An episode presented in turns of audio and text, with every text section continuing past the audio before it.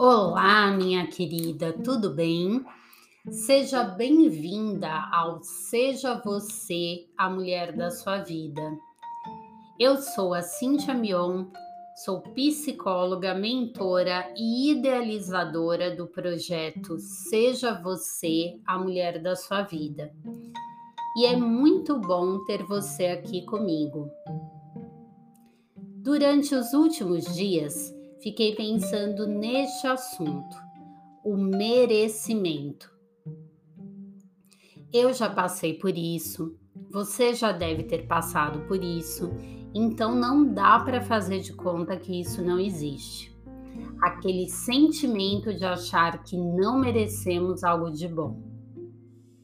Sabe quando as coisas estão até caminhando você começa a obter sucesso em uma ou mais áreas da sua vida, mas mesmo assim você pensa: hum, tá muito bom para ser verdade. Tenho certeza que algo de ruim logo vai acontecer.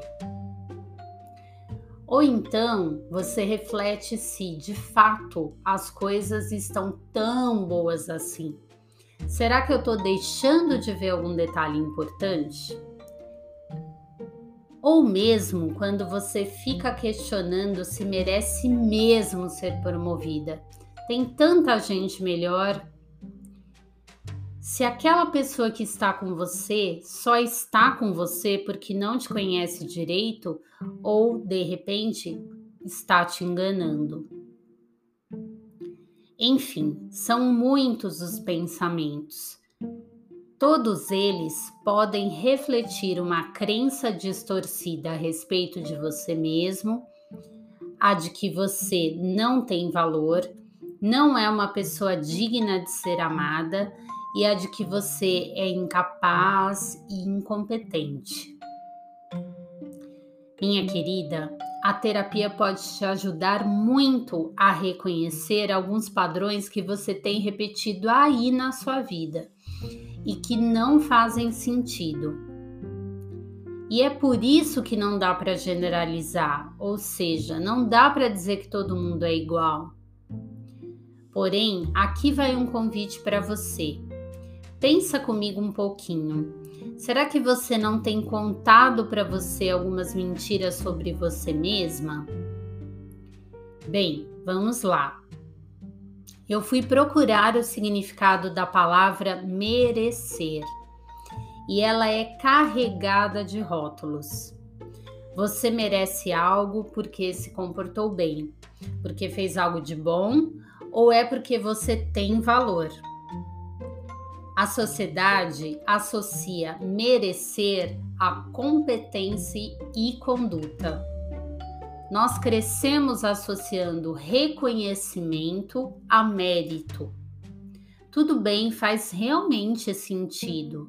Quando você se esforça, você atinge seus objetivos.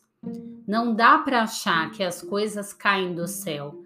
A gente precisa sim se movimentar mas, no fundo, nem tudo é meritocracia. E também, mesmo que a meritocracia caiba em algumas situações, é fundamental entender qual é o parâmetro. Vou explicar melhor. Se você estuda e compreende a matéria, você tira 10. Portanto, dentro do parâmetro escolar, você merece. Mas faz sentido dizer que se você é bonita, magra, bem comportada, simpática, entre outras coisas, por isso você merece ser feliz e encontrar um amor? Pois é, muita gente acha, que isso tem todo sentido. E em algum momento você pode ter pensado assim também. Ah, eu não sou uma pessoa boa. Eu cometi um erro no trabalho, falei demais, furei a dieta, não fiquei bem com aquele vestido da moda. Por isso, não mereço mesmo que coisas boas aconteçam comigo e eu tenho que me esforçar mais. Entendeu por que a meritocracia não vale para tudo? Minha querida, todo mundo erra.